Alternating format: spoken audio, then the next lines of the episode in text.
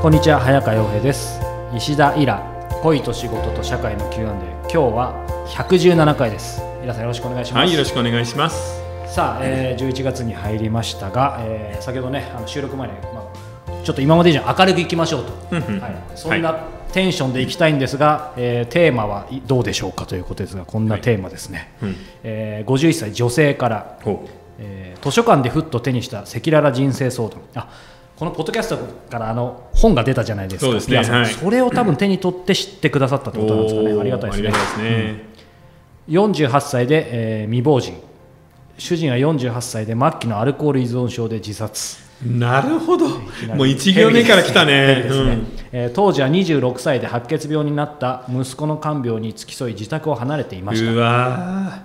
息子は骨髄移植し奇跡的に今は職場復帰しています、えー主人が亡くなって4年息子が移植してからもうすぐ5年が経ちます、えー最初は悲しみに暮れていたのですが今は16歳年下の借金まみれの男性を好きになり遠距離のためお金をかなり使ってしまっていまーすなるほど。同居している息子には自分の友達に会いに行くと言っては1ヶ月もその男性と、えー生活もしましたうん。生活費は全て私が出しての点々点穏やかな性格とセックスの相性がいいだけでいつまでも続けるのはバカみたいだと思いながらやめられないでいる自分が恥ずかしいです、うん。え仕事も辞めての失業中の身でありながらまた母親でありながら若い男に溺れているなんて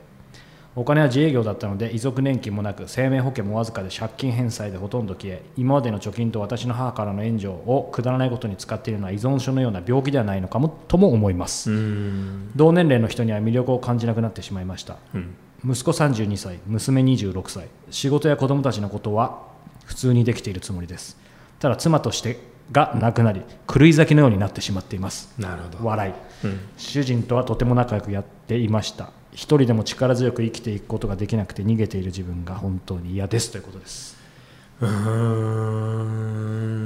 ん。でも真面目だよね。だってさ、その、48歳で未亡人になった3年前じゃないですか。そうですね。しかもその理由があのアルコール依存症の結果の自殺っていうさ、もう最悪の事態でしょ？ね。しかもそのアルク中の人とずっと暮らしてきた大変な苦しみがあったわけじゃない、はい。でしかもその自殺した当時は26歳の息子が白血病になって病院に付き添いでしょ？小説でもないような。うん。だってもう要はさ泊まり込みではい。病院に詰めていて、でああ疲れたちょっとだけ仮眠を取ろうと思って家に帰ってみたら旦那が自殺してたわけでしょ、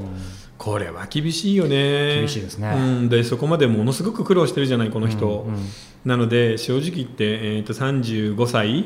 15歳下だもんね51で。そうですね。36歳。息子さんが30今2歳だから息子と同じぐらいの年の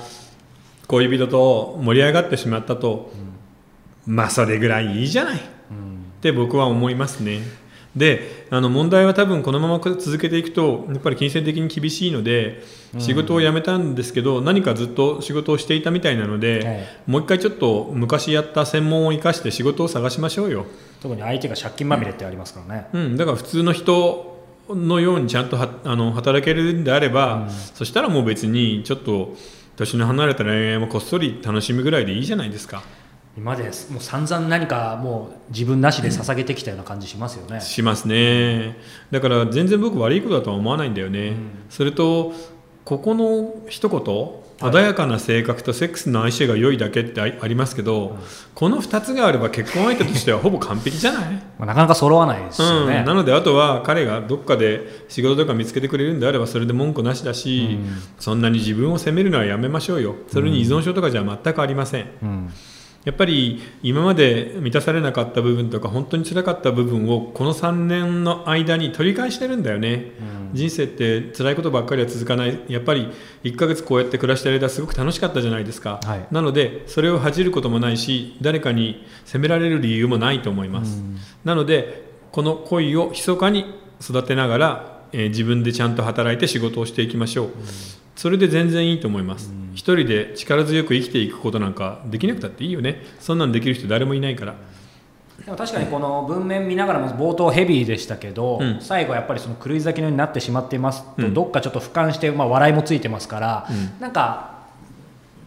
踏み出したいみたいなのもちょっと感じますよ感じますね。背中を押してほしいみたいな、うん、でもそこでさ多分別れてしっかり働いて頑張りましょ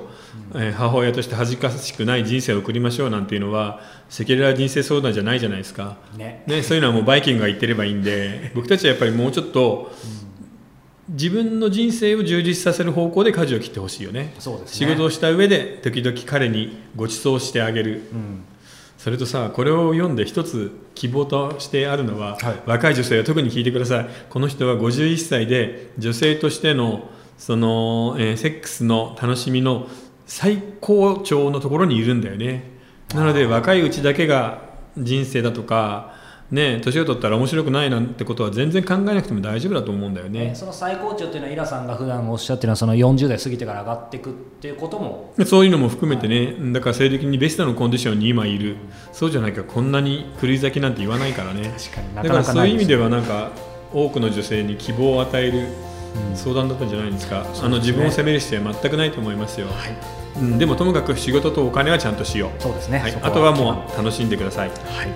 さあこの番組では皆様からの質問を募集しています、はい。またイラさんと双方向でつながれるオンラインサロン世界フィクションできている会も募集しています。詳しくはホームページを、えーイラさんのホームページをご覧ください。今日は117回でした。イラさんありがとうございました、はいありがとうございました